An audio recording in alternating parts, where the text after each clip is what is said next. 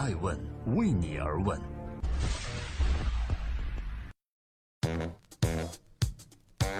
Hello，各位好，二零一七年六月十日，我是爱成，欢迎聆听守候第五百零一期的《爱问每日人物》。每天晚上九点半，我们准时找到这个世界上最值得被关注的商业人物，探索创新精神，传播创富法则。在点评今天的周六人物之前，我想分享一下昨天晚上我受邀参加的一个活动，是福布斯二零一七年中国杰出商界女性的颁奖典礼。之所以分享，我是想告诉大家福布斯的故事。福布斯一直是艾问非常敬仰的一个媒体，因为我们格外尊重福布斯家族。从1917年 B.C. Forbes 福布斯先生在纽约创立以来，一百年的时间坚守着一个价值观，那就是商业的目的是创造幸福，而不仅仅是积累财富。在此，也希望所有关注爱问人物的朋友共享这样的美好信念。爱问每日人物每天分享风口浪尖人物的商业八卦，今天共同关注哈佛的第一位女校长如何活得既有意义又很成功呢？德鲁福斯特是哈佛大学现任校长，他的出现打破了哈佛大学成立三百多年来一个惯例，因为哈佛大学从一六七二年建校以来，历任校长都是出师哈佛，而且都是男校长，只有这位女校长德鲁福斯特除外。作为哈佛大学唯一的女校长，她最为人所知的一句话就是：“请介绍我的时候说我是哈佛校长，不是哈佛女校长。”多年之后，福斯特也更深刻地认识到，当哈佛校长的八年以来，我明白了自己应该欣然接受我是个哈佛女校长这个事实，因为这无关乎性别，而是你能做什么，如何做什么。从拒绝到接受，哈佛女校长到底经历了什么呢？正在播出《爱问每日人物》，今天共同关注哈佛校长德鲁福斯特，既合作又决断，是什么赋予了他这种个性？Fast 的曾父呢是美国的参议员，父亲和哥哥曾经就读于普林斯顿大学，但是他却没有能够在家人的期许下成为淑女。在他九岁时，曾写信给时任美国总统的艾森豪威尔，呼吁解决种族歧视问题。他写信说：“如果我将脸涂成黑色，那么任何像公立学校之类的地方都不会接纳我。但实际上，我的情感并没有任何变化，我改变的仅仅是肤色而已。”一九六五年，Foster 参加了声援马丁·路德·金的民权游行。在进入女子大学布林莫尔学院后，他呼吁女生要共同起来，反对校方制定的各种不平等规定。而在担任哈佛校长时，福斯特也曾挽救哈佛于水火。二零零八年，Fost 刚上任，恰逢全球金融危机，加上前任校长离职后留下的烂摊子，哈佛的校产大规模缩水。福斯特一边聘请校产的基金总管，一边想方设法地缩减预算开支，利用三年的时间，将校产基金从两百六十亿美金升至了三百零七亿美金。这也强有力地回击了很多人对哈佛女校长工作能力的质疑。正如 Fost 所说的。我觉得言论无足轻重，自己能做什么才重要。哈佛校长到底是一个什么样的工作呢？他涉及的具体工作很多，比如说要和政府打交道，要拉募捐款等等，压力很大。而作为女校长的福斯特也常常会失眠。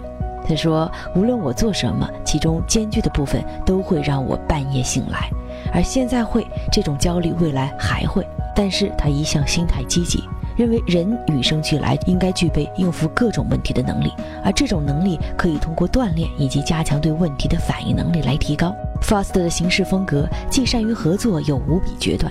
他自称自己的协同能力主要来自于两个方面：一是好奇心，二是解决问题的策略。遇到问题时，他一般会选择先倾听，了解自己的想法和别人想法之间的差异，然后呢，再想办法弥合这些差异。同时，他解决问题是雷厉风行，有自己的主张和原则，触及原则的问题绝不妥协。正在播出的是《爱问每日人物》，记录时代人物，探索创新和创富。今天周六，我们共同关注哈佛女校长 Fast。哈佛从建立至今，共培养出了八名美国总统，学术人才和商业精英更是不计其数。而近年来，金钱回报极高的金融行业，成了很多哈佛毕业生的选择。曾经有很多哈佛学子向校长福斯特请教，到底生活的意义是什么？我们在哈佛苦苦读了四年本科是为什么？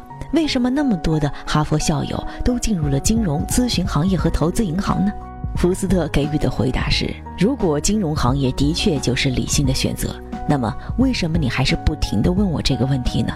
你们之所以担心、焦虑，是因为不想自己的生活只是传统意义上的成功，你们还希望自己的生活有意义，但是你们却不知道该如何协调这两种意义和成功。确实，金钱和生活的意义该如何选择？很多时候我们做了选择，但又会对这个选择产生质疑。知道自己期待什么样的生活状态，但又对这条道路是否正确不敢肯定。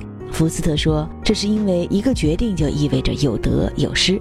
如果在醒的时间里有超过一半的时间你都在做自己不喜欢的事情，是很难感到幸福的。反而言之，如果你不去追求你认为最有意义的东西，你也会感到后悔。人生之路很长，总有时间去实施备选方案，但不要一开始就退而求其次。生活的意义要由你们自己创造。”正在播出的是《爱问每日人物》，今天是第五百零一期，我是爱成。《爱问每日人物之哈佛女校长：什么是利己主义》？福斯特最近有一段言论是关于自拍的，自拍呢是当下的一个时代潮流。福斯特也曾要求毕业生啊给他发一些自拍照，以便了解他们学生的生活状况。然而如今他却陷入了深思。他说：“如果每个人整天自拍生活，这会是怎样的一个社会呢？难道这是利己主义最真实的写照吗？”福斯特对此发表了一番言论。他说：“我们花很多时间听着屏幕看，却忽视我们身边的人。我们生活的很大一部分经历，不是被我们体验到的，而是被保存、被分享、被流传于 Snapchat 和 Instagram 等 APP 上。最终，他们呈现出的是一种由我们所有人合成的自拍照。这种利己主义带来的后果就是自我迷恋，削弱了人们对于他人的责任，一种服务他人的意识。”而过度的自我关注掩盖的不仅是我们对于他人的责任，还有我们对于他人的依赖。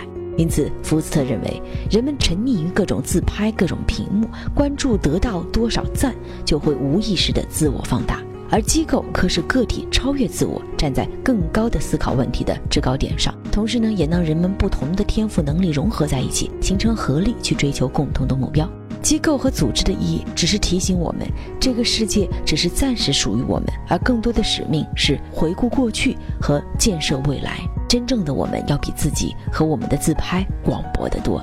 确实，在艾文人物看来，这里讲到的机构或者是组织，指的是企业、团体、家庭等等。也许手机屏幕拉近了我们和陌生人的距离，但身边人却常常被我们忽视。手机给我们带来了便利，却让我们忽略了身边的美好。因此，互联网的兴起是人类历史的一项伟大进步，但也是时间让我们自我警醒：人类应该好好利用，但不应该成为互联网的奴隶。